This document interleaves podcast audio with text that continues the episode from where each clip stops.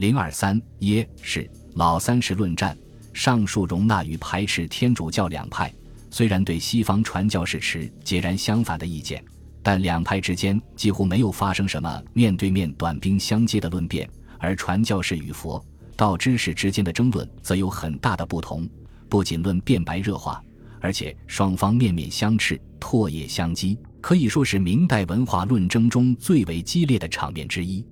耶稣会传教士与中国的佛道之所以发生激烈的冲突，与其传教策略有着密切的关系。万历十一年，利玛窦肩负着耶稣会的重托，踏上文明鼎盛而又神秘莫测的中国国土。在研究中国文献和语言的同时，他敏锐地发现儒学和士大夫阶层在中国社会中的重要地位。遂改变前一年进入中国时认同佛教的做法，改行穿儒服、行儒礼的所谓合儒、超儒、排斥式老的传教路线。此后，利玛窦传教活动的顺利展开，说明这是一条成功的道路。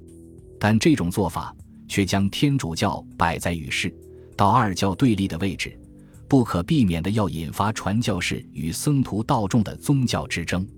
按照利玛窦的说法。这就是所是所非，皆取平于离合。尧、舜、周，孔皆以修身是上帝为教，则是之；佛教抗无上帝而与家诸其上，则非之。最早的天主教与世老间的大论战，爆发在双方代表人物集中的杭州和福州。为了附会儒家，攻击佛教，以利玛窦为代表的传教士不惜编造神话，曲解历史。例如，利玛窦编造说：“考中国之史，当汉明帝时，常闻其事。前时希望求经，使者半途误之深读之国，取其佛经，流传中国。迄今贵邦为所狂诱，不得其正道，大为学术之祸，岂不惨哉？”教徒们更是公开以排佛辟道为己任，声称：“近身亦好习其者，突以生死之计。”孔子未尝名言，虽宇宙折之而无此言。岂知教从天来，二是不奉天，即非正教；妄自主教，即为谢天，此亦者耳。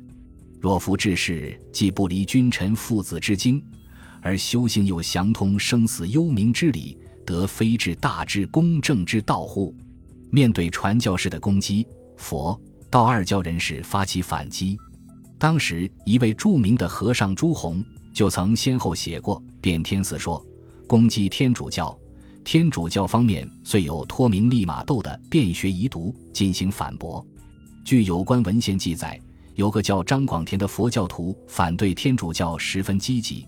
他见到一位法号圆悟的和尚，写了篇攻击天主教的文章，变天出说，在武林到处张贴，却不见天主教徒有什么反应，便手持此文闯入教堂。要和传教士或教徒辩论，传教士傅范济接待他后，却拒绝当时辩论，只是答应翌日再论。三天后，张广田再赴教堂，然而令他惊异的是，死魂者拒之不复驶入，乃曰：“此僧去岁曾来会中语辩不胜，发信而去，今又何必来辩？”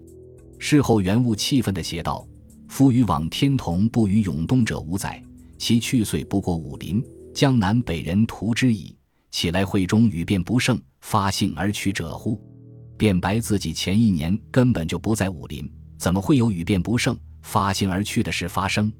这件事不仅说明天主教势力与佛道间矛盾的尖锐，也说明传教士的狡诈。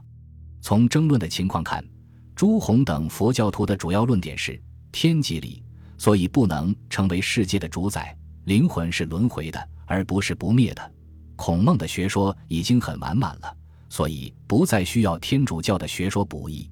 针对佛教徒的发难，传教士的答复要点是：天主是神，不是理，所以他是一个创造者和主宰者。灵魂是不灭的，但不是轮回的。